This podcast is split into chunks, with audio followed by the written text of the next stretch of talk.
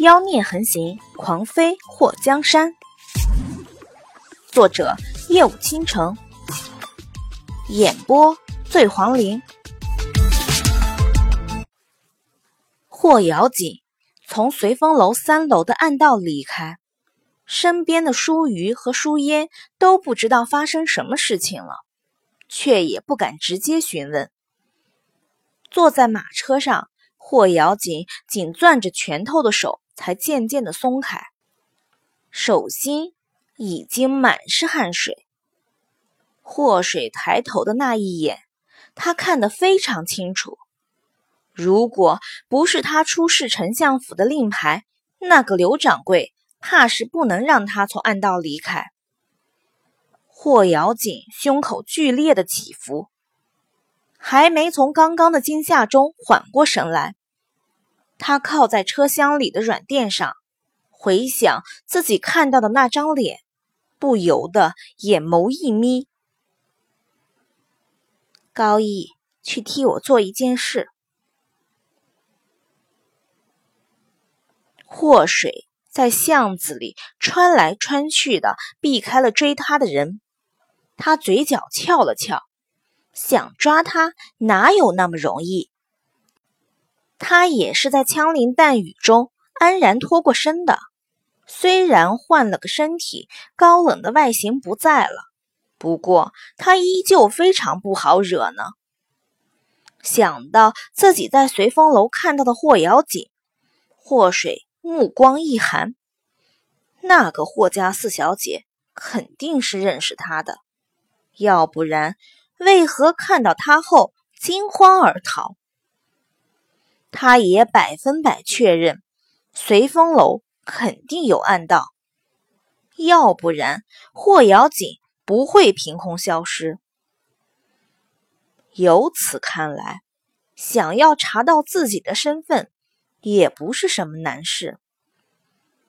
找到了那个当了牡丹仙子的霍家四小姐，一切就都简单了。霍水准备调查一下霍家四小姐住在哪里。就在他转身的时候，一道白光到了他眼前。这么快就追上来了？霍水身材娇小。反应灵敏，如今这身体他已经完全适应，虽然弱了点儿，不过有他杀手祸水的强大灵魂在，再弱也强过普通人很多。祸水躲过那白光后，一闪身，看到面前站着一个戴着面具的高大男人，正拿着把泛着冷光的刀。同行之间。都有一种相同的气场。祸水立刻察觉这个男人的身份。杀手大哥，别人给你多少钱买我的命，我就用双倍的价钱买回自己的命。你看这笔买卖可做吗？祸水从怀里掏出两张五百两的银票，这齐国的一千两兑换成人民币的话，大概二十万是有的。虽然换成他是杀手的话，背信弃义的事情肯定不能做。不过，在现代社会待久了的业界良心什么的都是空话。他没少看到有人在金钱面前反水雇主，谁知道这个杀手会不会变卦的投向他这边？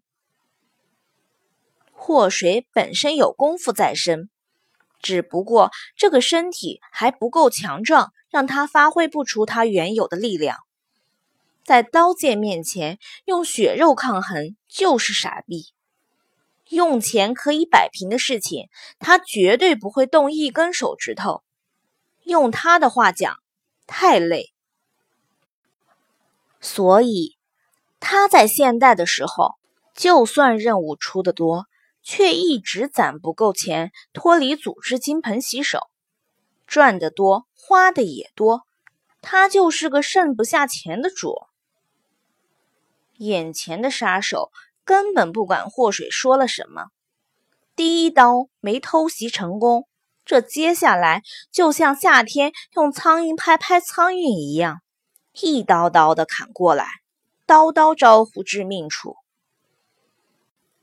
祸水身体往后来个连续翻转七百二十度，接着一侧身到了杀手的身旁，他一脚踹向那个杀手的小腿弯处，把那杀手踹得一个趔趄。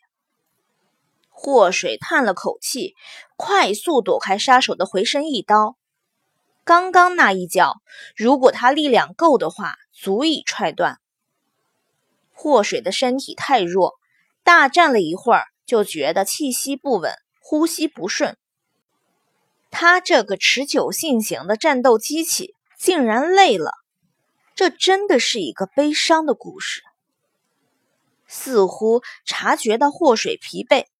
杀手刀法突然快疾如风，寒刀直直劈向祸水的腰际。